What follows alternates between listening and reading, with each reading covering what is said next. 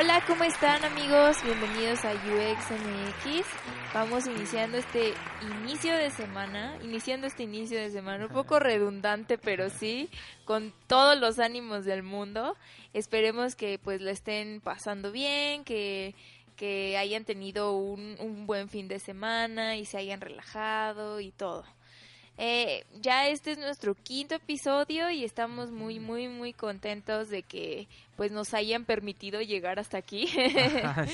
Eh, la verdad es que para, para mí, para mi colega Iván, es, es algo muy significativo y queremos seguir creciendo esto hasta que pues ya no, no nos paren y seamos varios. Entonces no se olviden de darnos follow aquí por Spotify o en iTunes. Exacto. Y bueno, de este lado me encuentro con Iván Trejo, mi colega y cofundador de este proyecto. ¿Cómo estás, Iván? Hola, muy bien, Julie, con todas las ganas, iniciando esta semana con toda la actitud.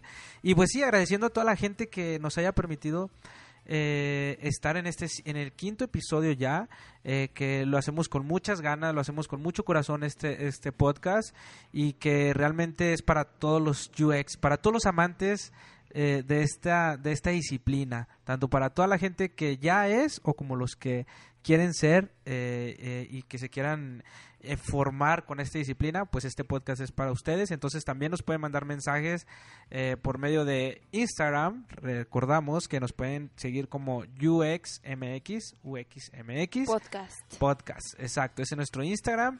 Eh, también estamos en LinkedIn y también, eh, pues, eh, ¿qué más? En Facebook. Facebook. Exacto, estamos en Facebook y nos pueden mandar toda, si quieren participar también, acuérdense, esto es de ustedes. Si ustedes quieren participar con nosotros en algún tema que quieran aportar, tienen el micrófono abierto para los que quieran estar con nosotros. Sí, nuestras pues nuestras puertas están abiertas para todos ustedes y yo creo que por ahí vamos a estar publicando en Instagram dinámicas o preguntas para ver de qué quieren que hablemos o ustedes también proponernos y pues recuerden que somos una comunidad y pues entre todos nos apoyamos y estamos para todos. Exacto. El día de, el, el- de hecho, el episodio pasado tuvimos algunas fallas, pero ahora sí ya estamos aquí en el estudio. Ya estamos, nos sentimos como otra vez en casa. En el, en el episodio pasado tuvimos algunos, unas fallitas ahí técnicas y no lo Sí. grabamos, pero ahora sí ya estamos aquí con toda la actitud. Y estamos 100% profesionales ahora sí. Exacto, ahora sí no ya. amateurs. Sí, eh, siempre profesional, no en- improfesional. Improfesional, así es. Y bueno, hoy en nuestro quinto episodio vamos a continuar con la segunda parte de las herramientas y métodos que utilizan los UX en los proyectos, en su, en su área y en su enfoque. Exacto. Hoy vamos, hoy en especial vamos a tratar cuatro, es la segunda parte de los cuatro, que es, eh, ¿cuáles son, Iván?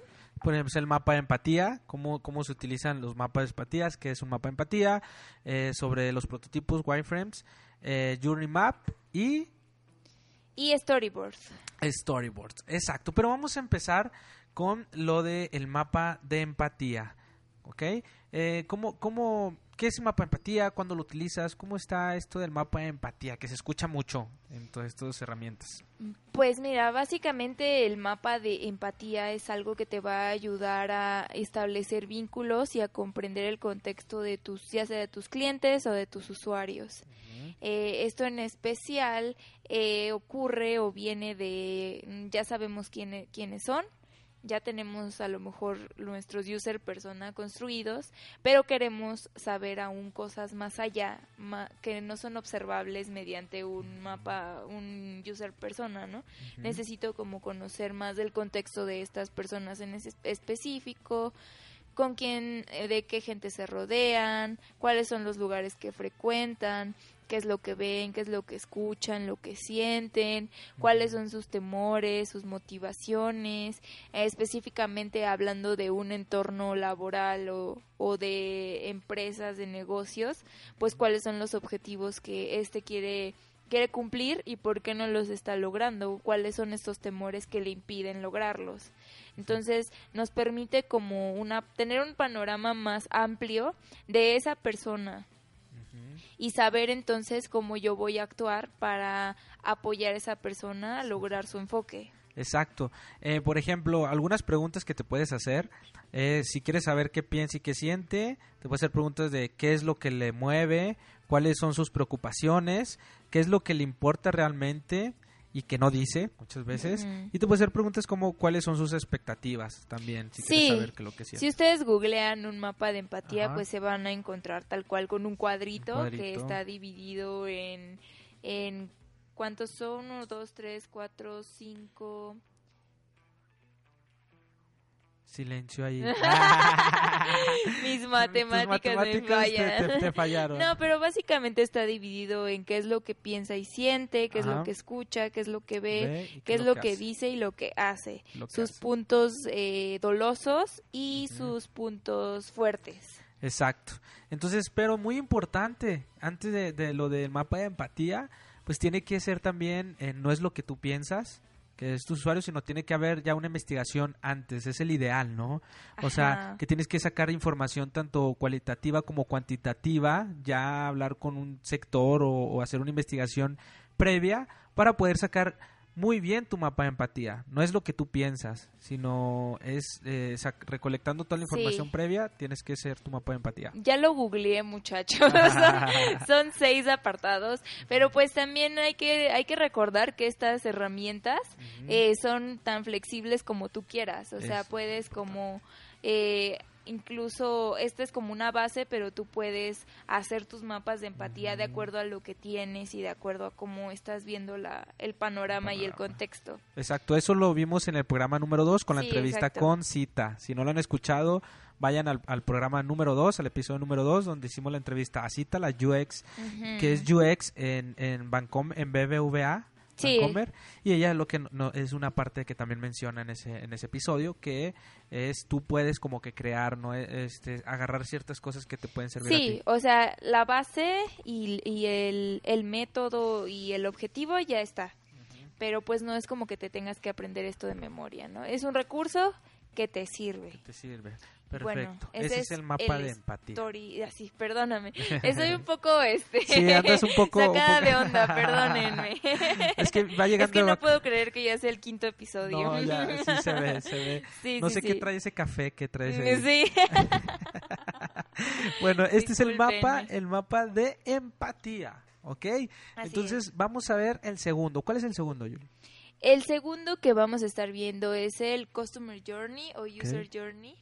Este también es una técnica de representación en el que vamos nosotros a mapear cuál es el proceso, la jornada, el viaje tal cual del usuario cliente con mi producto o servicio. Es decir, mapeamos los puntos de contacto desde el antes de que tengo esa necesidad hasta pasar por ya la estoy usando para resolver esa necesidad y qué pasa después de eso.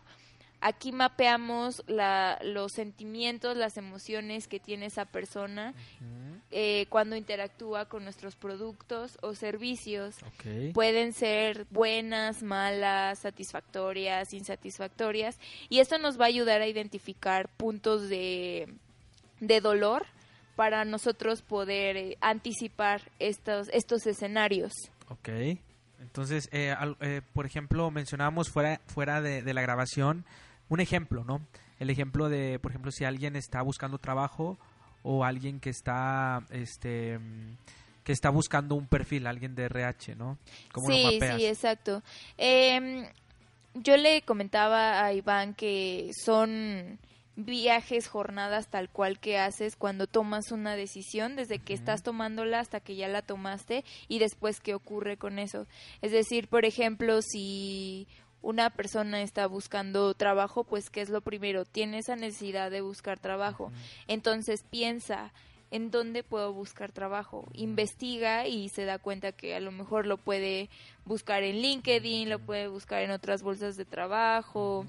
Y pues de acuerdo a todo a todo eso que él ya investigó va a tomar una decisión y ahí vienen, todos esos son puntos de contacto, con el contexto y el problema, o sea, desde que yo tengo esa necesidad hasta que ya encontré cómo solucionarla cómo yo interactúo con eso, digamos, este, me postulo, pero no termina ahí, o sea, no termina el punto de contacto ahí con el servicio, sino que termina hasta que me contactan, hasta que voy a entrevista, que si sí si, me resultó o no, y todas esas series de emociones también se mapean como, pues estoy algo agüitada porque no me llamaron, ¿no? Ah, estoy muy feliz y qué maravilla que lo busqué en LinkedIn porque fue muy inmediato y, y ya me ya me llamaron, me entrevistaron y ya estoy adentro. O sea, fue realmente todo el viaje que tuve yo que hacer Todo el viaje. Y todos los puntos de contacto que estuvieron presentes Ahí está. durante y después y después de, de, de utilizar LinkedIn en este caso, por ejemplo. Exacto. Entonces ese es un ejemplo, un ejemplo el Journey Map, este que es una, una herramienta que te va a ayudar en este, en- es una herramienta que te ayuda al implementar UX, ¿no? Y conocer en qué puntos conecta el usuario o el los puntos de contacto y los puntos dolosos en los que puede haber como eh, pues malos ratos que puedas tú pasar como cliente Exacto. usuario de eh, pues eh, me postulé pero pues no me llamaron o me postulé pero no esta cosa no no me postuló sino que tuve que volver a hacerlo tres veces para que agarrara la que página agarrara la página. algo por el estilo o sea estoy ahorita como Sí, sacando dando- cosas, pero nos sirve para eso para eso. Perfecto. Entonces este es eh, la segunda herramienta, el Journey Map, ¿ok? El tercero, el tercero viene siendo eh, prototipos. Puedes crear prototipos también. sí Este, eh. Los prototipos siempre es como nos sirven para nosotros darle forma a nuestras ideas, ideas que ya que queremos validar. Entonces, eh, por eso es un prototipo, ¿no? Porque pues todavía no es lo final final.